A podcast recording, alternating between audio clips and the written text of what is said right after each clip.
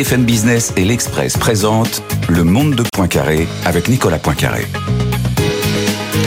Bonjour, ravi de vous retrouver pour ce rendez-vous hebdomadaire de décryptage de l'actualité internationale sur BFM Business. À la une cette semaine, cette question qui est le plus inquiétant des deux candidats à la présidence américaine? Joe Biden a multiplié les gaffes ces derniers jours. Le rapport d'un procureur évoque sa mémoire défaillante, alors que Donald Trump a aussi semé le trouble en évoquant l'idée que l'Amérique pourrait ne pas soutenir des pays de l'OTAN s'ils étaient attaqués par la Russie. Cette campagne présidentielle est de plus en plus troublante. On en débat avec nos invités.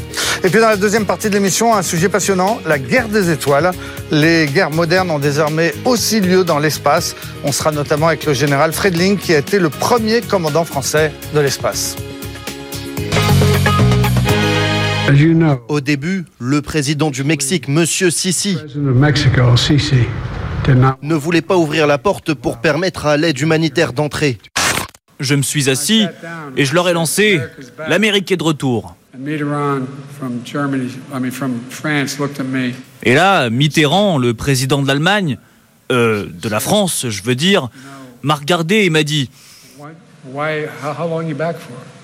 Vous savez, vous êtes de retour, mais pour combien de temps? Est-ce que vous avez l'impression que votre mémoire flanche, Monsieur le Président Ma mémoire va bien. Regardez ce que j'ai fait depuis que je suis président. Personne ne pensait que je pourrais faire passer ce que j'ai fait passer. Comment ça se fait? J'imagine que j'ai juste oublié ce qui se passait.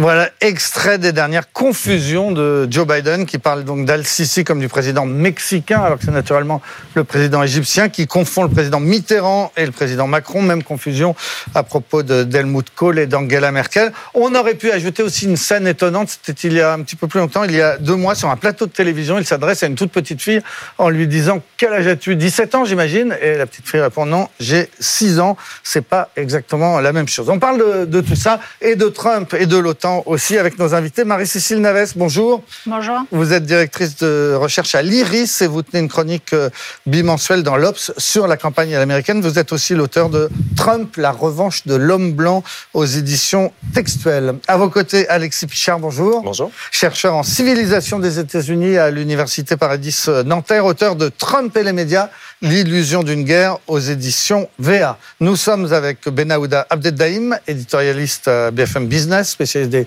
questions internationales. Bonjour. Bonjour. Et à vos côtés, Axel Gilden, grand reporter au service monde de l'Express. L'Express qui titre cette semaine Géopolitique, démographie, valeur. L'Occident n'a pas dit son dernier mot. Et vous signez euh, notamment vous signez aussi un, papier sur Joe Biden dont, on va parler dans, un instant. Marie-Cécile euh, Naves, expliquez-nous ce qui se passe exactement c'est le rapport d'un procureur américain qui a un peu mis le feu aux poudres en, évoquant noir sur blanc la mémoire défaillante de, Joe Biden.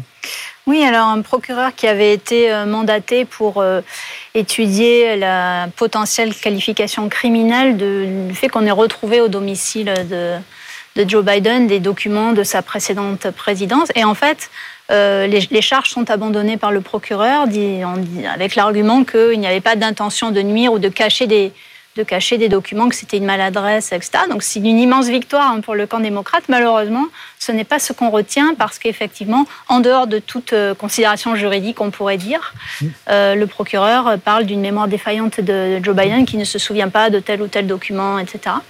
C'est-à-dire qu'il justifie le, le, fait de ne pas l'inculper pour ces affaires de documents euh, déclassifiés en disant un procès ne donnerait pas grand-chose parce qu'il est un peu en train de perdre la tête. On peut le résumer comme ça? Oh, Il ne dit pas on est en train de perdre la tête, mais euh, disons que c'est euh, la manière dont il en parle euh, sort, de, de sort de, de, tout cadre juridique. C'est un procureur qui avait été nommé par Trump, donc on ne peut pas complètement exclure aussi une petite... Euh, des petites velléités euh, politiciennes là-dedans. Effectivement, le récit médiatique qui s'en empare, et puis chez les républicains, chez les trumpistes, euh, par ailleurs, évidemment, c'est ça, c'est ça qu'on retient, et pas le fond, alors qu'il est complètement disculpé. Alors que Trump a contre lui 37 chefs d'inculpation pour les documents classifiés euh, gardés à Mar-a-Lago. Donc Trump dit pourquoi est-ce que moi je suis en examen pour les mêmes faits alors que lui il n'est pas? C'est peut-être parce qu'il est sénile. Enfin, Trump exploite forcément l'épisode. Alexis Pichard, ça, ça, a quel impact dans, l'opinion américaine?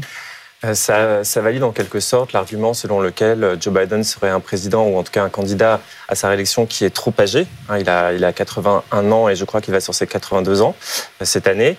Euh, et surtout, ça nourrit le, le, la théorie des, des Trumpistes qui, qui, disent effectivement que c'est un président qui est incapacité. Et je crois que les républicains au, au, à la Chambre des représentants on dit d'ailleurs, euh, suivant ces déclarations que l'on a vues sur euh, le président euh, mexicain, et ça me prise justement, que c'était un président qui était inapte à diriger le pays. Et, effectivement, ça, ça, nourrit une inquiétude qui, qui a trait justement à l'âge de, Joe Biden et son incapacité peut-être à, diriger sereinement les États-Unis, alors même que, que son acuité intellectuelle, en tout cas sa capacité à prendre des décisions, n'est jamais remise en question.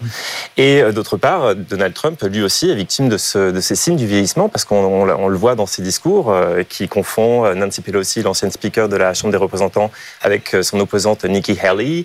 Euh, il, a, déclaré à plusieurs reprises qu'il avait battu Obama en 2016, alors qu'en fait, il était opposé à Hillary Clinton. Et on voit dans ses discours, qui, n'ont jamais été des, grands discours très construits, très, cohérents, qu'il perd encore en cohérence. C'est-à-dire qu'il a des, prises de, parole qui sont de plus en plus décousues et qui parfois indisposent en quelque sorte ses, ses auditeurs parce qu'ils ont l'impression qu'il qu fait des sorties de route. Donc vous êtes en train de nous dire que les deux candidats les deux pour diriger la plus grande puissance du monde ont tous les deux quand même un, un problème. Bah, les deux sont âgés. On oublie mmh. que Donald Trump en fait a 77 ans et qu'il est lui-même aussi euh, victime de problèmes de santé, alors qu'il qu tait, hein, qu'il qu cache.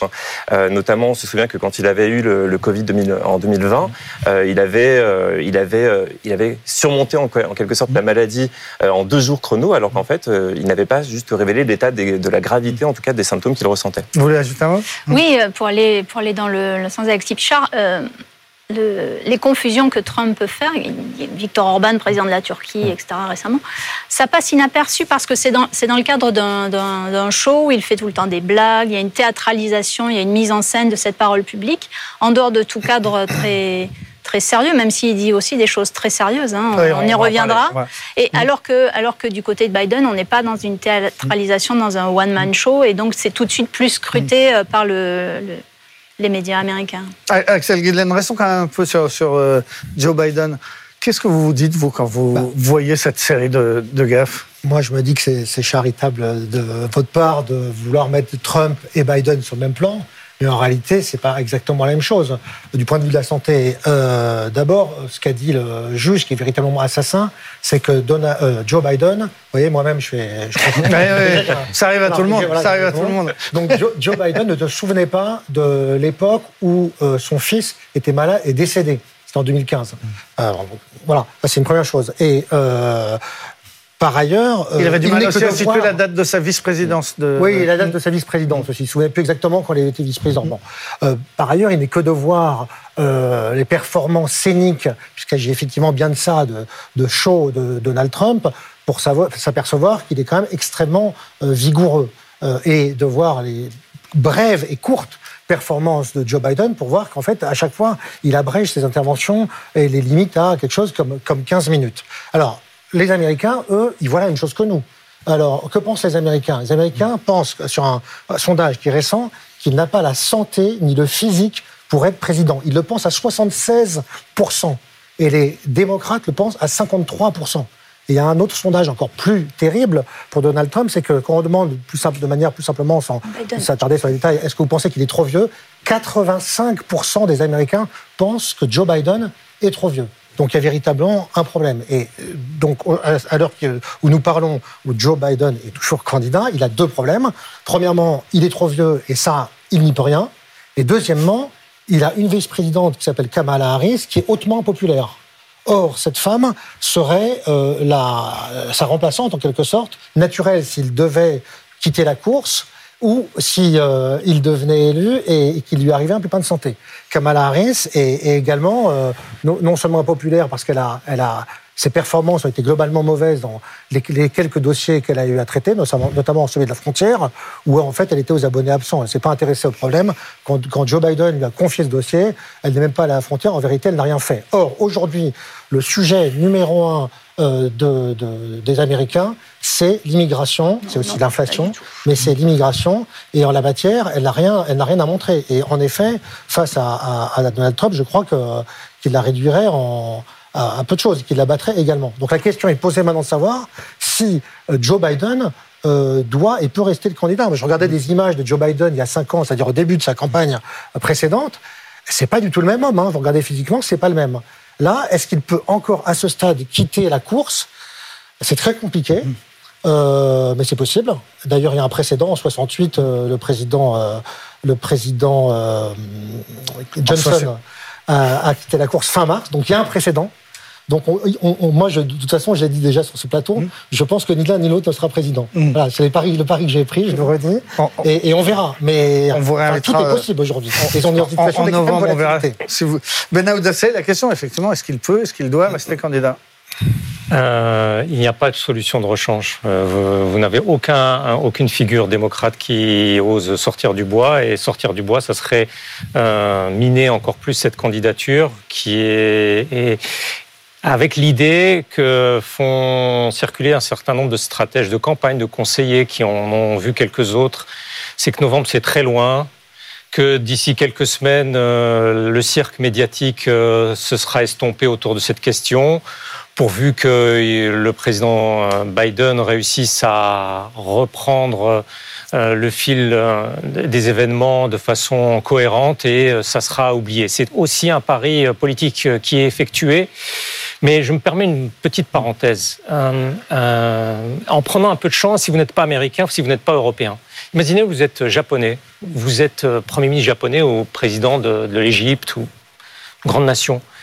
Comment pouvez-vous avoir la moindre considération pour un État dont l'un et l'autre, euh, l'actuel président et le précédent président, ne sont incapables de situer un, chef d'État euh, aussi important que celui du Mexique, aussi important que celui euh, de, l'Égypte, et je ne vais pas faire toute la liste de la mmh. Turquie, etc. Ça montre aussi une forme de, de, nivellement par le bas extraordinaire de cette vue, encore une fois de l'extérieur, de loin, avec l'idée que ces gens-là ne sont même pas capables de faire la différence entre deux États majeurs. On ne leur a pas demandé le nom du, Premier ministre euh, de Madagascar. Ni, euh, ni celui du Guatemala. On leur a demandé le président de l'Égypte, le Premier ministre de, la Hongrie, etc. Et donc, il y a aussi cette, ça saute aux yeux du monde, ça saute aux yeux du monde. Euh, nulle part ailleurs on accepterait qu'un euh, un président actuel et son, son, adversaire commettent des bévues, mais aussi monumentales. Euh, une autre qu'a commise euh, Joe Biden, c'est de ne pas être capable de retrouver le nom du Hamas. Qu'est-ce qu'il a à traiter en dehors de, ce dossier-là actuellement? Qu'est-ce qu'il a à traiter en dehors du Hamas, en dehors de, ce dossier de l'immigration?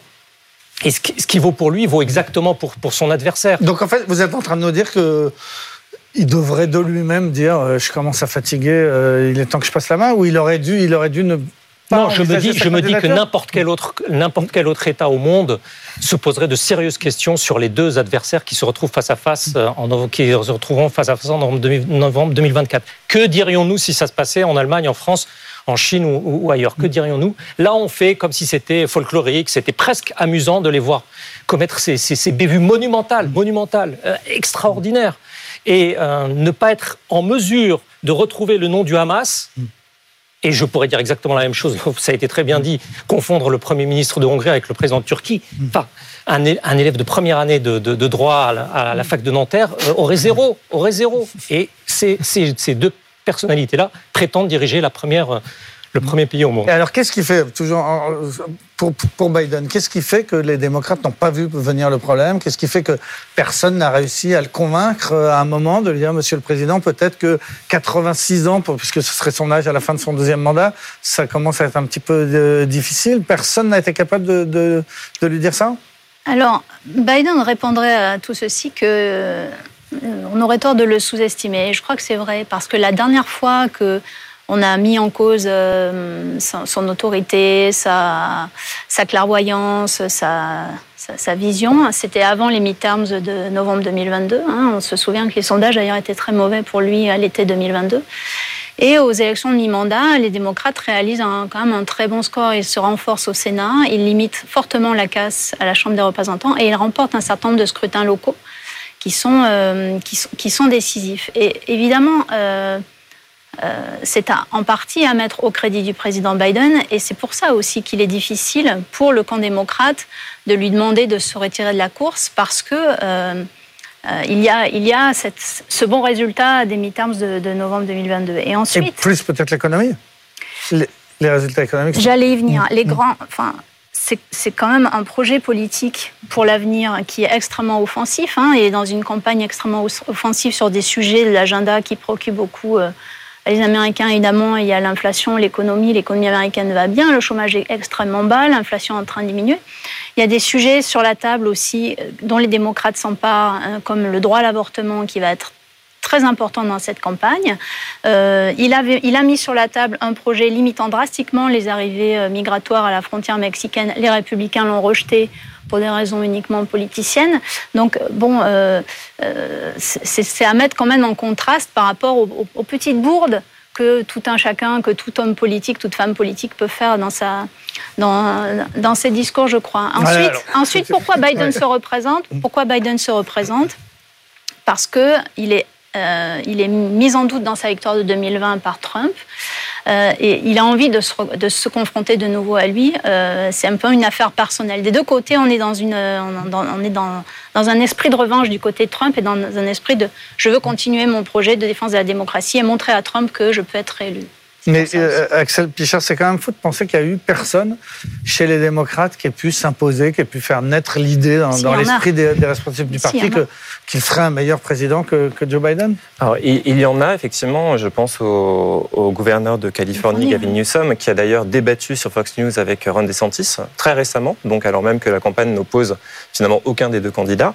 Euh, et je pense qu'aussi il y a une tradition euh, américaine en politique de, d'avoir le, le, le président sortant qui devient le candidat naturel à sa réélection. Euh, ça s'est vu euh, très souvent. Il n'y a aucun euh, président de, mémoire qui abdiqua à la fin de son premier mandat en disant je serai le voilà j'arrête à l'issue de mon premier mandat. Et même on, dit souvent que Joe Biden a dit qu'il ferait qu'un mandat. En fait, si on reprend ses, déclarations précises, il n'a jamais dit qu'il ferait un mandat. Il a dit que ce serait un président de transition. Donc c'est-à-dire sous-entendu peut-être qu'il pourrait faire deux mandats et passer la main ensuite à Kamala Harris, mais Là, effectivement, on a vu que alors, je ne serais pas aussi dur que, que, que monsieur euh, mmh. sur notamment la, la, la, le traitement de la question migratoire qui est impossible, surtout c'est pas à la vice-présidente de s'emparer de ce genre de dossier et de proposer des réponses à une, à une problématique qui est euh, quasiment insoluble. Hein. On qui a vu, être, comme l'a dit Marie-Cécile, que même quand les démocrates proposent un durcissement des, des, des réglementations, euh, les, les, républicains sous l'emprise de Trump décident de, de voter contre. Euh, donc effectivement, donc, il y a, il y a Kamala qui euh, est en quelque sorte disqualifiée parce qu'elle n'a pas réussi à prendre la place qu'elle devait, même si elle est contenue dans ce, dans ce rôle de vice-présidente. Il y a quand même malgré tout des, des, opportunités qui s'offrent, mais plutôt pour 2028. Je pense qu'il y a pas mal de, de jeunes loups qui enjambent l'élection en disant que euh, Joe Biden est le candidat naturel et qu'ils attendent leur tour sagement pour 2028. Mais c'est vrai que du côté républicain, on a un plan B. Pour l'instant, on n'a pas de plan B du côté euh, démocrate. Du côté républicain, il y a Nikki Haley qui est là. Mm. Aujourd'hui, elle est dans une phase, euh, elle sera probablement pas investie euh, par, le, par, les, par les républicains. C'est Trump qui a toutes les chances de l'être. Mais enfin. S'il était empêché S'il était empêché pour des raisons de santé ou pour des mm. raisons judiciaires, parce qu'il y a quand même beaucoup d'incertitudes à ce niveau-là, mm. et l'élection de novembre est, est, encore loin. Aujourd'hui, elle est obligée de le critiquer. Euh, bon un peu timidement quand même, elle critique Trump, mais enfin, elle est quand même là. Et c'est aussi pour ça qu'elle se maintient dans la course, qu'elle va aller au moins jusqu'aux primaires de Caroline du Sud et peut-être après jusqu'au Super Tuesday, parce que euh, c'est le plan B des républicains si jamais Trump était empêché, c'est une possibilité. Et si Biden était empêché, il faudrait bien qu'il y en ait un plan B. S'agissant de Kamala Harris, il n'avait pas été demandé de résoudre le problème de l'immigration, il avait été demandé de s'y intéresser et de faire comme si ça l'intéressait et d'agir et, de prendre la parole sur ce sujet. Or, ces prises de parole, euh, de constater qu'elles ne sont pas bonnes. D'ailleurs, on pourra le vérifier euh, vendredi à Munich puisque en dépit des déclarations hallucinantes de, Donald Trump euh, de ce week-end sur le fait que sur l'OTAN et sur le fait qu'il encourage même euh, la Russie à envahir certains pays qui ne contribueraient pas assez euh, fortement à l'OTAN, on aurait pu imaginer, même si Kamala Harris est venue à cette conférence sur la sécurité à Munich, qui est annuelle, on aurait peut-être pu imaginer, dans le contexte actuel, Joe Biden fasse le déplacement. C'est Kamala Harris qui va y aller quelle est la, la, crédibilité de Kamala Harris en matière de politique étrangère? Je ne sais pas. Mais euh, bon, par ailleurs, je suis d'accord avec vous pour dire que Joe Biden a un bon bilan. Mais c'est pas vraiment le sujet. En fait, il a un bon bilan. Un peu quand même. c'est quand même un peu le sujet. Bah, c'est un peu le sujet, mais d'abord, il faudrait que les Américains le ressentent. L'inflation qu'il a réussi à juguler, euh, il y a un effet mémoire en fait sur l'inflation qui est que euh, il ne se ressent que trois ans plus tard. Donc là, il reste dix mois pour l'élection. Donc l'inflation est jugulée, mais est-ce que les, Américains la ressentent comme telle? Et surtout, ce qu'ils ressentent dans le panier de la ménagère, c'est le prix de, des biens de consommation euh, courante. Donc ça, pour le moment, c'est ceux qui ont diminué en dernier. Et euh, sur la question de savoir pourquoi il se représente, je crois qu'effectivement, il avait laissé euh, entendre, il n'avait pas dit qu'il se représentait pas, il avait laissé entendre qu'il serait un président de transition. Il avait aussi pensé, je crois, que Donald Trump, une fois qu'il l'avait battu une fois, euh, dégagerait du paysage.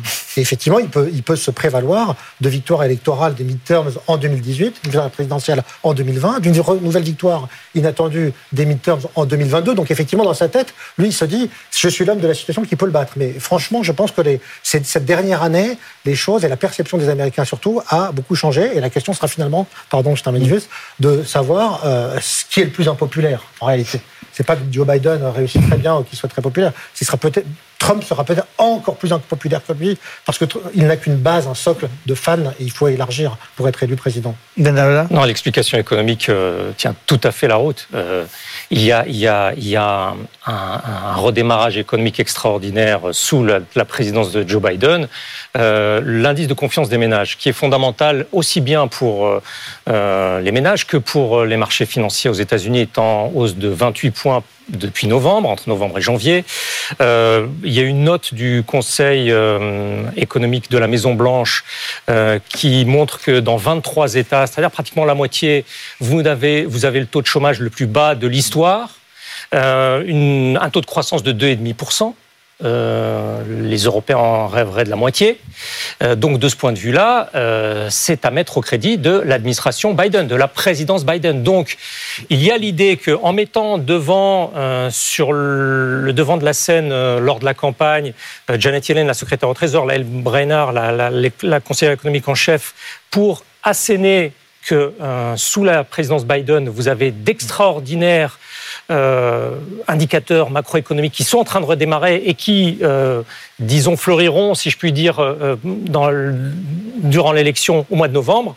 Et de ce point de vue-là, c'est aussi l'explication qu'il n'y a personne pour pouvoir lui dire sous votre présidence, c'est une catastrophe économique. C'est tout à fait le contraire d'un strict point de vue macroéconomique. Et alors, il y a des théorèmes qui disent que quand ces indicateurs sont, ces indicateurs sont bons, on gagne. Normalement. Exactement, exactement. Est-ce que c'est un théorème que, reprend, que reprennent euh, plusieurs banques d'affaires de, Wall Street, même si elles votent massivement actuellement pour euh, Donald Trump? Les chiffres étaient déjà bons sous Donald Trump. Hein. Oui. Alors, Donald Trump, il a quand même, ce week-end, fait une sortie tout à fait renversante sur le fait que l'Amérique ne soutiendrait pas des pays euh, euh, de l'OTAN attaqués par la Russie si ces pays ne contribuent pas assez financièrement euh, à, l'OTAN. Alexis Pichard, c'est révolutionnaire. C'est toute la théorie de l'OTAN, de la solidarité, de l'article 5 qui, qui, oblige les pays à être solidaires entre eux, qui, qui, qui, qui tombe à l'eau alors déjà, si on prend un peu de recul mm. historique, euh, j'en parle dans mon livre justement, euh, c'est que depuis 1987, depuis sa tribune dans le New York Times, Donald Trump n'a que ça en tête. C'est une rengaine chez lui, c'est-à-dire que les États-Unis euh, défendent à perte leurs alliés. Donc là, ça réapparaît sous la forme d'une déclaration assez tonitruante sur le fait que, puisqu'il parle d'ailleurs des États alliés comme des délinquants. Euh, ça, montre quand même un champ lexical. Là, dans le meeting de ce oui, il a parlé de délinquants qui ne contribuent pas assez. Et en fait, il confond euh, l'article 5 sur, euh, effectivement, enfin, il, parle, il, bafoue l'article 5 qui dit que dès lors qu'un allié est attaqué, les autres alliés doivent se, doivent se mettre en, état de guerre. Mais il confond le financement, en fait, de l'OTAN avec la nécessité pour les États membres de l'OTAN de faire monter, en fait, leurs leur dépenses militaires à hauteur de 2%, du PIB. donc, ça n'a rien à voir. Il confond font de choses qui sont euh, diamétralement euh, différentes. Et il va même plus loin, puisqu'il dit non seulement je ne les défendrai pas, mais même je, considère que la Russie euh, pourrait faire ce qu'elle veut. Enfin, je ne sais plus quel est le terme exact. Il dit j'encouragerai la Russie à, attaquer ces pays délinquants. C'est assez sidérant, Marie-Cécile Naves ça va plus loin que les promesses qu'il avait faites en 2016, hein, où il disait simplement que les États-Unis pourraient sortir de l'OTAN. Euh, là, on va, plus loin hein, dans, la, défiance vis-à-vis des alliés et on retrouve la fascination pour les dictateurs qui a toujours été la sienne. C'est pas des choses qu'il peut décider tout seul, ça. C'est évidemment pas un président euh, qui peut, décider que la Russie a le droit d'attaquer les alliés des États-Unis. C'est pas comme ça que ça se passe.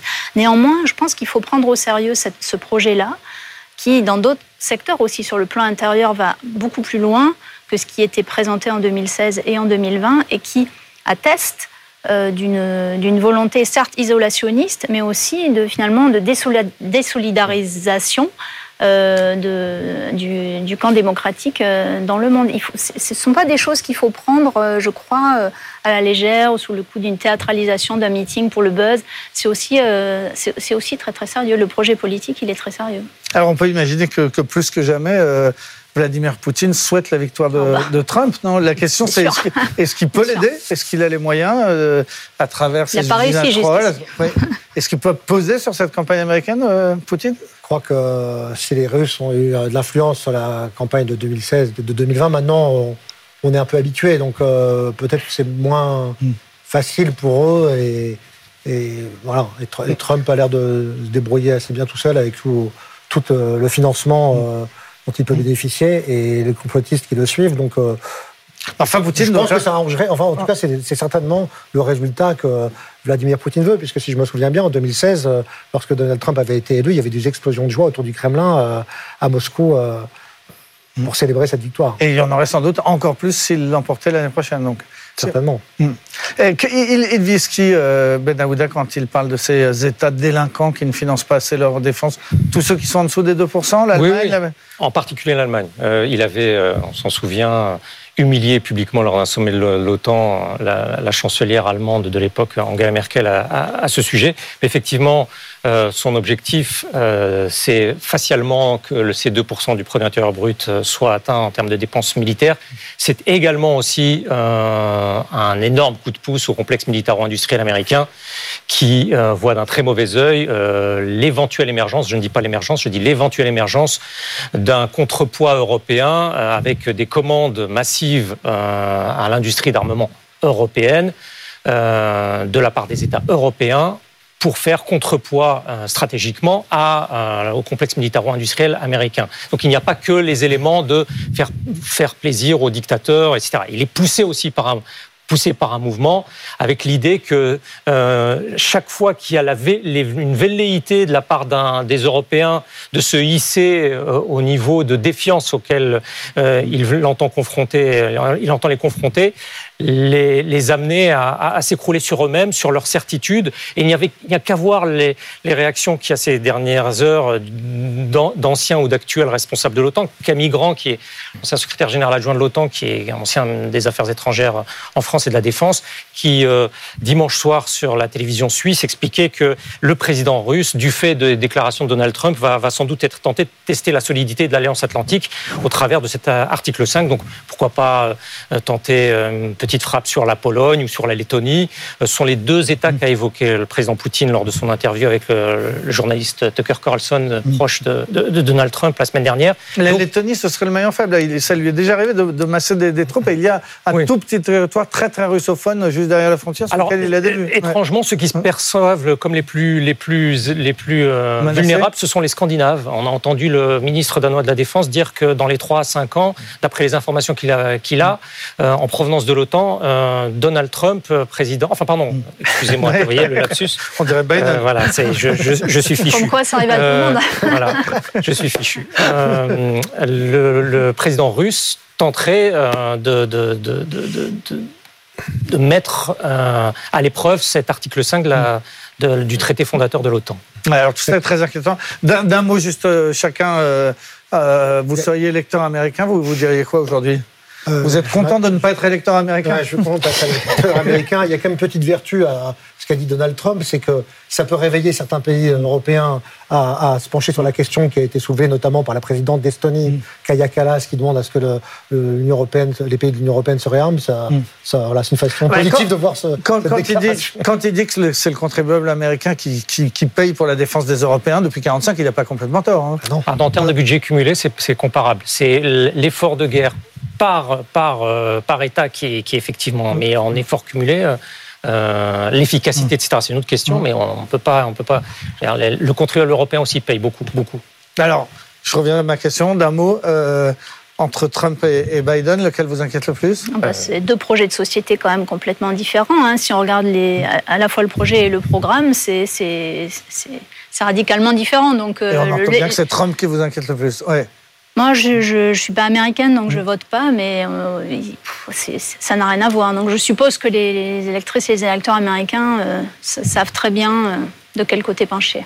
Et Alexis Pichard, si vous étiez américain? Même constat, je pense que en fait, les... ça va se jouer dans les dernières semaines. Peut-être que la plupart des Américains démocrates qui se sentent un peu réticents à l'idée de revoter pour Joe Biden vont peser le pour et les contre. Et il va y avoir une sorte de, de barrage républicain, enfin démocrate, qui va s'ériger justement contre euh, les, les velléités autocratiques et euh, autoritaires de Donald Trump. Et Axel Gilden, je vous pose pas la question puisque vous pensez que ce sera ni l'un ni l'autre le président euh, américain. On enregistre cette déclaration et, et, on verra dans, dans, quelques mois. Merci beaucoup euh, euh, à tous les quatre, en particulier à Marie-Cécile Navas. Je rappelle le titre de votre livre Trump, la revanche de l'homme blanc. Et on en parlera de savoir pourquoi vous l'appelez l'homme blanc comme ça.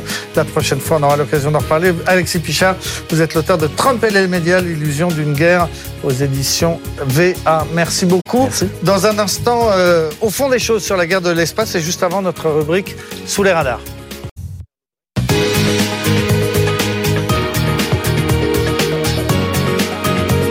BFM Business et l'Express présentent Le Monde de Poincaré avec Nicolas Poincaré. Retour sur le plateau. Dans un instant, on va parler de la guerre des étoiles et voir que ce n'est pas de la science-fiction. Mais d'abord, sous les radars, c'est cette rubrique où vous nous dites euh, quelles sont, d'après vous, les actualités dont on n'a pas assez parlé. Ben Aouda Abdedaïm, vous avez choisi de nous parler de l'Indonésie qui voudrait adhérer à l'OCDE. Oui, l'Indonésie qui, dans 48 heures, euh, va avoir des élections en général. Et euh, il s'avère que euh, fin janvier, il y a eu une réunion des représentants permanents auprès de l'OCDE, dont le siège l'Organisation de coopération et de développement économique, ce qu'on appelait jadis le, le, club des économies industrielles avancées. le siège est à Paris. Et euh, lors de cette réunion, euh, a été euh, posée la question est-ce qu'on accueille ou non l'Indonésie En tout cas, c'est ce qu'on enclenche ce processus d'adhésion, l'Indonésie.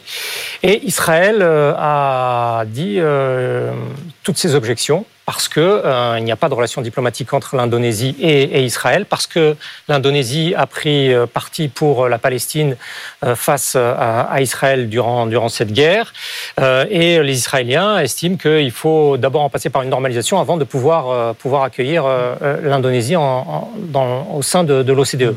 L'OCDE, c'est 38 États. Euh, où il n'y a que deux États euh, asiatiques, euh, le Japon et la Corée du Sud. Les États-Unis, le Japon, l'Australie veulent que l'Indonésie intègre ce, ce, ce, ce, club des économies avancées pour redonner une pertinence à l'OCDE face au G20, face aux BRICS. il faut rappeler que l'Indonésie, c'est le premier produit intérieur brut de l'Asie du Sud-Est, de l'ASEAN. C'est, rappelons-le, le pays qui compte la plus grande population musulmane au monde c'est un pôle émergent euh, indépendant euh, en Asie euh, qui est tient à son autonomie stratégique, qui a refusé d'intégrer les BRICS. Et on a aussi un débat à Jakarta entre le ministère de l'économie et le ministère des Affaires étrangères. Le ministère des Affaires étrangères qui dit nous n'allons pas céder sur nos principes fondateurs qui sont ceux euh, du soutien de, la, cause nationale palestinienne, et le ministère de l'économie qui dit qu'il faudrait peut-être trouver un compromis avec les Israéliens pour pouvoir intégrer euh, ce club de l'OCDE qui euh, nous permettra d'accéder au statut d'économie développée. Donc on est en plein débat actuellement sur ce sujet-là en, en, Indonésie, qui montre aussi que l'OCDE conserve un caractère de pôle d'attraction. Et, et réponse à quelle échance ah, euh, ça, ça, ça, va durer plusieurs années parce qu'il faut toute une adaptation des, des, des, des, normes, des réglementations, des lois euh, aux, aux standards de, de l'OCDE. Mais en tout état de cause, si euh, la prochaine réunion des ambassadeurs euh, des 38 à l'OCDE, Israël continue de maintenir ce, ce, ce veto, il n'y aura pas d'intégration euh, de l'Indonésie aux grandes dames de, encore une fois, de grandes puissances au sein de l'OCDE. Euh, l'Indonésie doit, selon eux, rentrer euh, au sein de l'OCDE. Axel Gillet, votre, votre choix, c'est le, le, conflit dans l'océan Pacifique entre la Chine et les États-Unis qui, dites-vous, euh, a déjà commencé. Oui, nous publions dans l'Express cette semaine un article, un long article de 5 pages sur la seconde guerre du Pacifique effectivement, qui oppose non plus le Japon et les États-Unis comme dans la première guerre du Pacifique, mais cette fois-ci les États-Unis et la Chine, laquelle Chine a commencé une offensive économique, diplomatique et militaire il y a déjà 30 ans de ça, et qui est en train de, culminer maintenant. Et, et, la Chine, dans les années 90, a énoncé dans sa loi qu'elle voulait partir à la conquête finalement de, cette, de cet océan. Et que recherche la Chine, c'est de la profondeur stratégique en fait. Euh, qu'est-ce que c'est la profondeur stratégique? C'est ce dont disposent les États-Unis depuis la fin de la Seconde Guerre mondiale, qui contrôlent en grosso modo euh, cet océan, notamment par Hawaï, qui est un État américain qui est au centre du Pacifique, mais aussi par des accords militaires et par des États associés qui font qu'en réalité, si on regarde bien, la frontière des États-Unis ne commence même pas à Hawaï, elle commence à Guam, qui est euh, bien connue pour la bataille de Guam de la, de la, Première Guerre du Pacifique et qui est non loin des Philippines.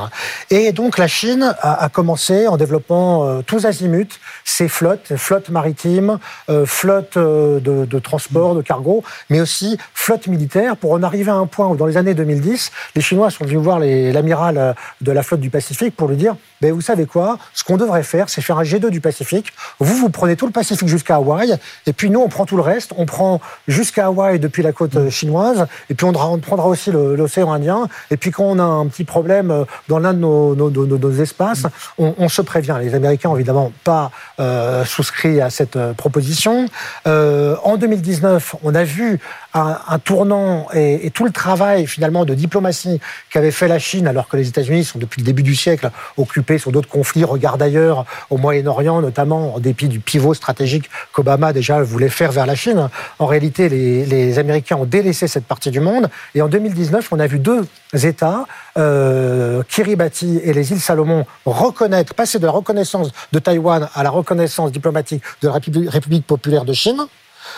Euh, en 2022, plus proche de nous, le ministre des Affaires étrangères chinois a lancé aussi une offensive diplomatique en visitant tous les pays de la région. Et euh, encore récemment, un autre État a reconnu Taïwan. Et on est aujourd'hui dans cette situation où euh, on pourrait comparer bien sûr les flottes. Euh, celle des États-Unis est encore plus importante nettement en tonnage que la flotte chinoise, mais la flotte chinoise se développe considérablement et les Américains euh, se réveillent euh, tardivement depuis très peu de temps, cette année, l'année dernière, et envisagent maintenant une contre-offensive diplomatique et militaire, non parce qu'il s'agit d'une guerre froide, mais diplomatique dans un premier temps. Voilà, c'est la grande bataille navale qui s'annonce et dont vous nous parlez dans, dans l'Express. Merci beaucoup, Axel Gilden. On parle maintenant d'une bataille qui a lieu cette fois dans l'espace. C'est la rubrique Au fond des choses. Au fond des choses, donc tout de suite euh, avec ce thème qui n'est plus de la science-fiction, la, guerre dans l'espace, les conflits modernes euh, ont aussi lieu dès à présent euh, à travers des attaques de satellites, de satellites militaires. On l'a vu en Ukraine dès le début de, l'offensive et tout ça pose beaucoup de, de questions. Est-ce que la France s'y prépare? Est-ce que il faut euh, qu'il y ait des, des traités euh, internationaux pour pour contenir un petit peu tout, tout, cela. On en parle avec le général Michel Friedling. Bonjour. Bonjour. Euh, vous avez été le premier commandant de l'espace au, au, sein de, de l'armée euh, française, et c'est d'ailleurs le titre du livre que, que, vous publiez aux éditions euh, Bouquin, Commandant de l'espace. Vous êtes aussi le, le, le cofondateur de Lookup, qui est Lookup Space, qui est une start-up qui cartographie les, les débris dans l'espace. Merci d'être avec nous.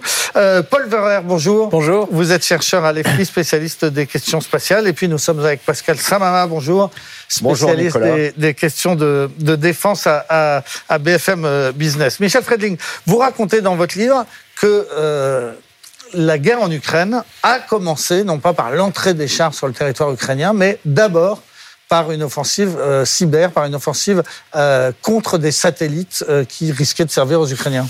Oui, absolument. La veille de l'entrée des premiers euh, véhicules terrestres aériens dans, dans l'espace euh, national euh, ukrainien, eh bien, la première attaque a eu lieu dans l'espace, en fait, ou contre des moyens spatiaux, par une attaque cyber. Donc, une attaque qui est finalement aujourd'hui encore relativement facile à réaliser. D'ailleurs, cette attaque a donné lieu à une préoccupation de la communauté internationale pour dire il faut qu'on durcisse nos systèmes spatiaux. Et en fait, ce que cette attaque a montré, eh bien, c'est que plus un conflit ne se déroule sans l'appui des capacités spatiales, et, et même ça va au-delà, c'est-à-dire que les conflits commencent dans l'espace et dans le monde cyber, d'ailleurs, les deux étant très liés. En, en l'occurrence, c'était des satellites américains qui ont été attaqués par les Russes En l'occurrence, c'était des satellites occidentaux, commerciaux, donc pas militaires, mais qui fournissaient des, des capacités de communication qui permettaient au gouvernement ukrainien de communiquer avec ses troupes déployées, ses postes de commandement, et enfin l'ensemble de la hiérarchie politique et militaire euh, ukrainienne. Et ça a eu des conséquences très concrètes. On dit par exemple que les, les éoliennes euh, allemandes d'un seul coup ne fonctionnaient plus, Ah que oui, les, les box, les box internet qu'on peut tous avoir chez, chez soi ont pu être impactés aussi? Oui, parce que vous aviez des clients euh, civils hein, euh, par un opérateur qui s'appelle Nornet qui ont été euh, privés de, de la connectivité par ce satellite. Mais vous avez aussi plusieurs milliers d'éoliennes euh, appartenant à une société allemande qui ont été euh, tout d'un coup déconnectées de leur réseau et qui, sont, qui ont été rendues inopérantes par cette attaque. Et alors vous y voyez un symbole, donc une grande guerre, la plus grande guerre de ces an- dernières années sur le, sur le territoire euro- européen, elle a commencé là-haut. Oui, en fait, pour, enfin, pour, pour les spécialistes, ça n'a fait que euh, confirmer ce que nous savions déjà, mais de manière assez euh, flagrante, visible.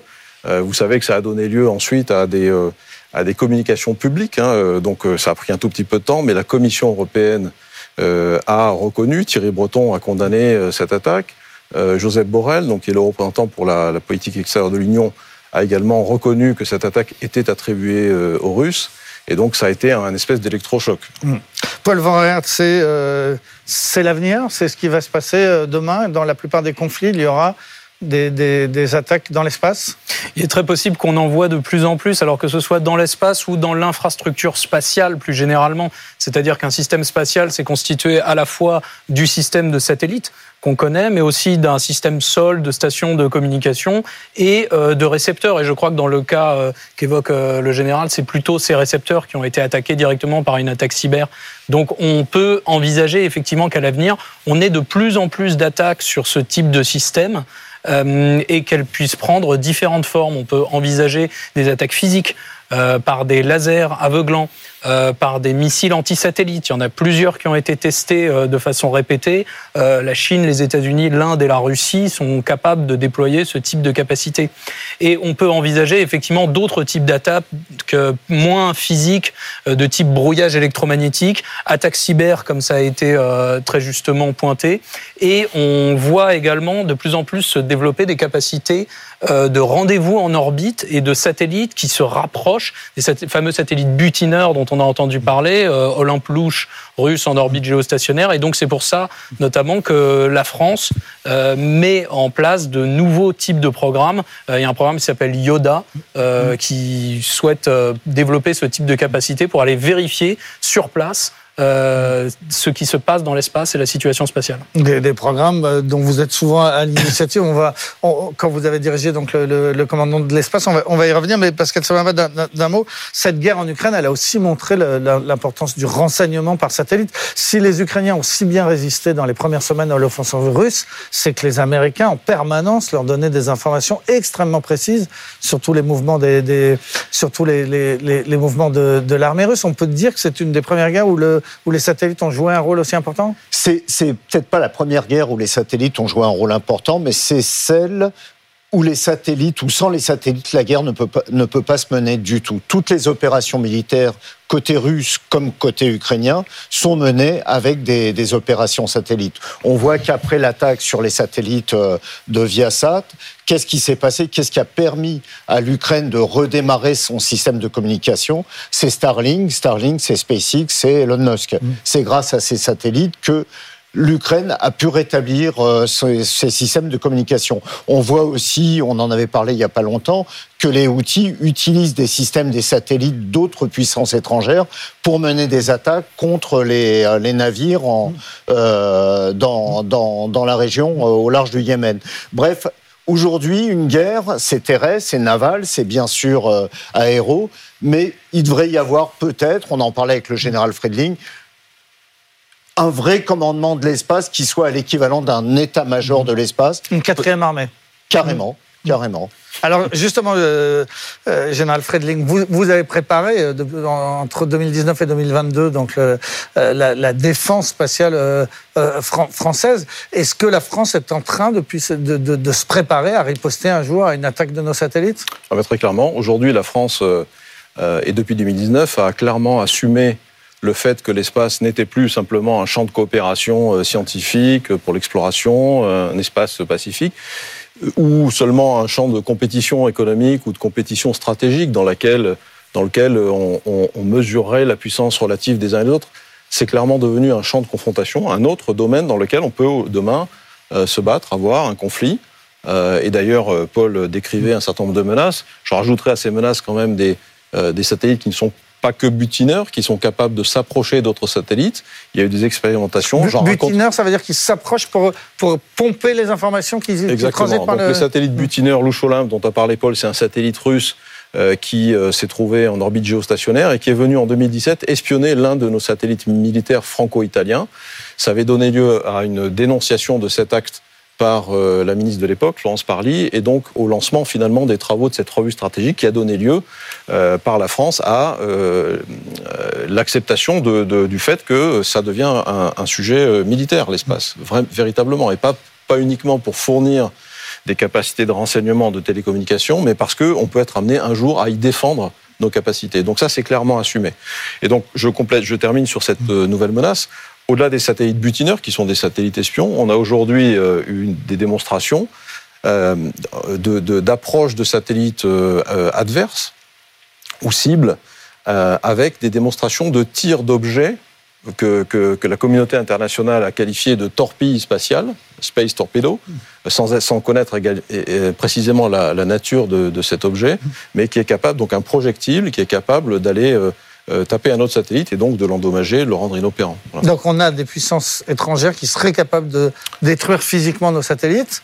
Et, et comment, et comment, comment se défendrait on, on, le pense aujourd'hui. Je pense que la première, la première chose pour se défendre, pour se prémunir d'attaques comme celle-là, c'est de, de voir et de comprendre ce qui se passe dans l'espace, ce dont on est aujourd'hui assez largement euh, alors je dirais pas incapable, mais nos capacités sont très insuffisantes. C'est d'ailleurs la raison pour laquelle j'ai quitté euh, mes fonctions au ministère des Armées pour créer une société euh, sur un modèle euh, qui existe déjà aux États-Unis notamment, et pour apporter des capacités complémentaires au ministère de la Défense français ou de pays amis et alliés, mais aussi aux agences spatiales, aux régulateurs, aux assureurs, aux opérateurs spatiaux. Des capacités de renseignement des, des capacités de, qui, qui, permettent de détecter tous les objets qui se trouvent en orbite, y compris des petits objets. Les débris mmh. Y compris des débris de quelques centimètres et de les cartographier en temps réel et de euh, d'éviter alors à la fois de d'éviter des risques de collision ça c'est la fonction la plus simple et la plus basique mais aussi de détecter des manœuvres qui sont euh, potentiellement des manœuvres euh, hostiles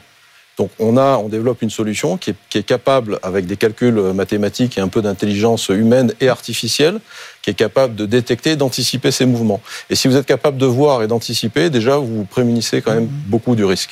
Paul Varin, on est, il y a un certain nombre d'armées dans le monde sont déjà capables depuis le sol de tirer un missile sur un satellite. Oui, effectivement, et comme disait euh, le général, ça dépend de beaucoup de capacités. Il faut voir que dans l'espace, toutes les capacités ou quasiment sont duales. C'est-à-dire que quand on parle de surveillance de l'espace, par exemple, pour éviter que les satellites percutent des débris spatiaux, on parle aussi de capacités qui permettraient potentiellement de viser des satellites en vue de les détruire. Si on parle de ce que vous évoquez, euh, des, rendez-vous en orbite qui permettraient de retirer des débris qui commencent à poser un véritable problème, on parle aussi d'une capacité qui, qui permettrait d'être une arme spatiale et de retirer un satellite adverse. Euh, et de même avec euh, les données d'observation de la Terre qui, quand elles sont vendues sur le marché commercial, peuvent aussi servir à des capacités militaires. La communication Starlink, c'est un système qui a été développé au départ pour fournir de l'Internet à des particuliers finalement, mais qui est aujourd'hui utilisé dans des fonctions militaires. Et la navigation GPS qu'on a tous sur nos téléphones portables aujourd'hui, au départ, elle a été euh, développée dans un objectif militaire. Donc cette, euh, cette dualité, elle est vraiment partout dans l'espace. Et j'irais même un petit peu plus loin que votre question, c'est que certaines armées qui n'avaient pas du tout de capacité spatiale comme l'armée ukrainienne aujourd'hui, grâce à des, des coopérations et grâce à des capacités étrangères, sont désormais capables d'avoir une vraie efficacité militaire en utilisant des capacités spatiales. Avec les questions que ça pose, parce qu'effectivement, il y a une vraie coopération avec euh, euh, Starlink d'Elon Musk, jusqu'au jour où Elon Musk a refusé l'utilisation de ces satellites pour une opération en mer Noire. Non? Exactement. Donc là, on a un citoyen étranger qui, se, qui, qui, qui tient entre les mains des moyens militaires d'un pays comme l'Ukraine. Voilà, et ça pose vraiment des grosses questions stratégiques, l'arrivée de ces nouveaux acteurs. Starlink n'est pas un système militaire au départ, c'est Elon Musk qui l'a développé dans le cadre de SpaceX pour avoir, pour générer suffisamment de revenus pour euh, financer ses rêves de conquête Or, ce système est devenu absolument indispensable à la conduite de la guerre en Ukraine pour les Ukrainiens et effectivement sous la responsabilité et sous le contrôle d'un seul homme d'une certaine façon. C'est-à-dire qu'on a appris ça à travers le livre de Walter Isaacson dans la biographie d'Elon Musk qu'en novembre ou en automne 2022, il y avait eu cette volonté ukrainienne de mener une attaque, euh, mais que le système Starlink n'avait pas été disponible. Alors il y a plusieurs euh, histoires, ça n'est pas vraiment très clair, puisqu'ensuite certains tweets ont démenti la version originale, etc. Donc ça montre qu'il y a un acteur euh, très influent qui tout seul peut avoir des décisions qui ont des répercussions géopolitiques. Ça pose quand même un problème aujourd'hui en termes de responsabilité militaire et de chaîne de responsabilité, surtout pour des prérogatives régaliennes qui devraient normalement être du ressort euh, des États. Comment ça se passerait cette guerre euh, dans l'espace, Pascal Samama? Parce qu'on a vu que les Russes donc, ont déjà réussi un tir d'essai en 2021, je crois, de, depuis le sol vers un, un satellite, mais ça pourrait être aussi des rayons laser? La France travaille sur des rayons laser. Le, le, problème, enfin, avec un rayon laser, le but du jeu, c'est pas de faire exploser le satellite, c'est d'anéantir vraiment ses, ses, ses capacités euh, opérationnelles ce qui se passe, c'est que avec les missiles, avec ce qu'ont fait les Russes, avec ce qu'ont fait euh, les Chinois, surtout aussi en faisant exploser des missiles par des tirs de des satellites pardon par des tirs de missiles, ça crée des débris. Il y a un traité de l'espace qui interdit certaines armes dans l'espace et on est en train, enfin le monde est en train de reconstruire dans l'espace ce qui se passe sur Terre, c'est-à-dire des règles, des règles de conflit, des règles, des règles de guerre, parce que on peut pas être dans un terrain où chacun peut faire ce qu'il veut. Le pire dans l'espace, c'est que quand on fait exploser un satellite, on peut se nuire à soi-même parce que ses propres satellites peuvent être endommagés, donc ça sert à personne. Donc, quand on parle d'espace, on parle forcément de cyber et de cyberattaques sur des satellites depuis la Terre dans, dans, le ciel. On se prépare, vous nous le confirmez, Général Friedling, on se prépare à utiliser éventuellement des rayons laser pour détruire les satellites qui nous dérangent Alors, Vous n'avez pas le droit de nous Florence Parly, on non, avait parlé. Enfin, moi, je, je, je, ne suis plus aux affaires, donc il faudrait demander à mon successeur, mais euh, c'est évident qu'on a euh, étudié toutes les options euh, au moment de la création du commandement de l'espace, que les études doivent continuer, j'imagine. Euh, il y a à la fois des solutions qui sont basées au sol, euh, donc, et il y a des solutions qui sont basées, qui sont dans l'espace. Donc Yoda... un satellite qui serait capable d'en de, de, détruire un autre, d'endommager de, un autre. Alors aujourd'hui, euh, ce, qui est, ce qui est en cours et c'est public, hein, donc c'est le démonstrateur qui est un démonstrateur Yoda, c'est un satellite qui va qui est un patrouilleur, si vous voulez, qui va euh, se mettre à proximité de nos satellites les plus coûteux, les plus importants, euh, notamment les satellites de télécommunications Syracuse 4, qui sont des satellites de communication sécurisés du ministère des Armées, qui font des services gouvernementaux. Et donc ça, ça va permettre de détecter des menaces en orbite géostationnaire. En orbite géostationnaire, on est très loin de la Terre, on est à 36 000 km, donc il faut avoir des yeux en orbite. D'ailleurs, c'est Yoda, ça veut dire yeux en orbite pour une défense active. Vous voyez, l'acronyme, ça veut dire ça. Et ensuite, il faut avoir des moyens de réagir. Donc là, il y a différentes études qui sont en cours. Voilà. Et, et euh, Pascal Werner, est-ce qu'il faut euh, militer pour que euh, on arrive un jour à un traité de démilitarisation de, de l'espace. Est-ce que c'est une idée qui est dans l'air, qu'il faudrait empêcher les, les, puissances de développer ces, ces, ces armes-là? Bah, C'est une idée qui est dans l'air, en effet, euh, mais à l'heure actuelle, disons, pour, pour simplifier, parce que c'est des débats qui sont quand même très compliqués, qui se prennent au niveau des instances internationales, euh, on a euh, deux approches qui sont un petit peu différentes. L'approche défendue euh, par la Russie et la Chine, qui est une approche par capacité, c'est-à-dire plutôt interdire le développement de certaines capacités et l'utilisation de certaines capacités, c'est-à-dire par exemple des missiles dans l'espace, des armes spatiales, etc. Et l'approche, j'ai envie de dire, occidentale, euh, États-Unis, Europe, etc., c'est plutôt de développer une approche par comportement. Comme je l'ai dit euh, juste avant, la plupart des capacités spatiales sont duales, voire toutes les capacités spatiales sont duales. Et donc on ne peut pas, il est très très difficile de comprendre euh, précisément à quoi sert un satellite, car il est capable de faire beaucoup de choses, si vous voulez. Quand vous avez un objet en orbite, c'est quand même des objets qui volent à 28 000 km heure. Pour peu que vous ayez une capacité de manœuvre très précise, ça peut devenir une arme par destination. Donc l'idée euh, aujourd'hui, ce serait de développer ce qu'on appelle des normes de comportement, c'est-à-dire euh, des mécanismes qui permettraient de vérifier les comportements, euh, que ce soit en orbite ou sur Terre, et de dire d'afficher, si vous voulez, il y a un petit côté euh, name and shame en expliquant euh, ce que sont les bons comportements, les comportements dits responsables, et ceux qui ne le sont pas. Et aujourd'hui, au niveau international, on n'arrive pas à se mettre d'accord sur la, la, la, réalité de la mise en place de ces règles et sur les différentes modalités de mise en place de ces règles. Et, et quelle est la position de la France? Pascal Samama, on nous reproche parfois d'être un peu belliciste tout le monde l'est, hein, tout le monde l'est. Euh, des fois pas très ouvertement. La France euh, définit clairement ses objectifs. Hein. Euh, Sébastien Cornu, le ministre des Armées, l'a dit dans, un, dans une interview ce week-end au Dauphiné où il, où il dit qu'on va vers une guerre spatiale. Une guerre spatiale, c'est quoi? C'est bien sûr se préparer à protéger les satellites, ceux qui nous informent, ceux qui nous, permettent de communiquer, mais c'est aussi protéger la Terre. Ce qu'il y a dans cette guerre spatiale, il y a des comportements aussi un peu de, de guérilla, et le général Friendling en parle dans son livre quand il parle des, satellites zombies, c'est-à-dire des satellites qui sont désactivés et qui continuent à qui sont utilisés soit pour espionner, soit pour percuter éventuellement d'autres satellites de, pays étrangers. Donc il faut rentrer dans cette guerre qui est un peu, qui est, totalement hybride, où il y a des règles, où les règles, tout le monde sait qu'elles sont pas toujours respectées. Il faut faire en sorte que euh, qu'on soit prêt à faire face à toutes les situations. J'imagine que c'est que le début, euh, on est au tout début de quelque chose? Oui, je pense qu'on est au tout début de quelque chose, euh, parce que les techniques spatiales se développent et se développent très vite. La mobilité dans l'espace, par exemple, la notion d'opération spatiale dynamique, c'est quelque chose qui va venir, qui est en train d'arriver. Euh, de, de, manière à être moins prédictif et moins soumis aux lois physiques, qui sont les, notamment les lois de Kepler, hein, qui régissent la façon dont les mobiles se, se déplacent dans l'espace, autour de la Terre en tout cas. Euh, et donc ça, ça va venir. Euh, et, ça va changer beaucoup de choses. Je voudrais juste revenir sur la question du bellicisme. On a effectivement été accusé en 2019 d'être un peu belliciste par euh, notamment la Russie et la Chine. Je pense qu'au contraire, on a, on, a, euh, on a une attitude qui était extrêmement euh, transparente. Euh, et, et, qui, qui était qui, qui, laissait de côté toute naïveté. C'est-à-dire qu'on a reconnu qu'il y avait un, il y avait de toute façon comme dans tous les champs où l'homme se, se, euh, se, déploie, où son, où son, activité se déploie, il y a une compétition économique, il y a une compétition militaire, et, et donc il faut répondre à cet enjeu-là. Et nous, on a simplement euh, dit que euh, les capacités que nous, que nous allons développer seraient défensives et jamais offensives. Voilà.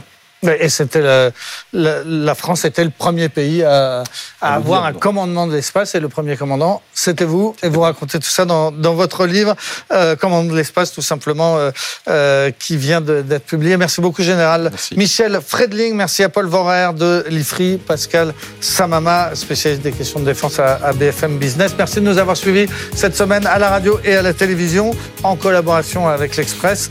Vous pouvez nous retrouver dès à présent sur toutes les plateformes. À la semaine prochaine.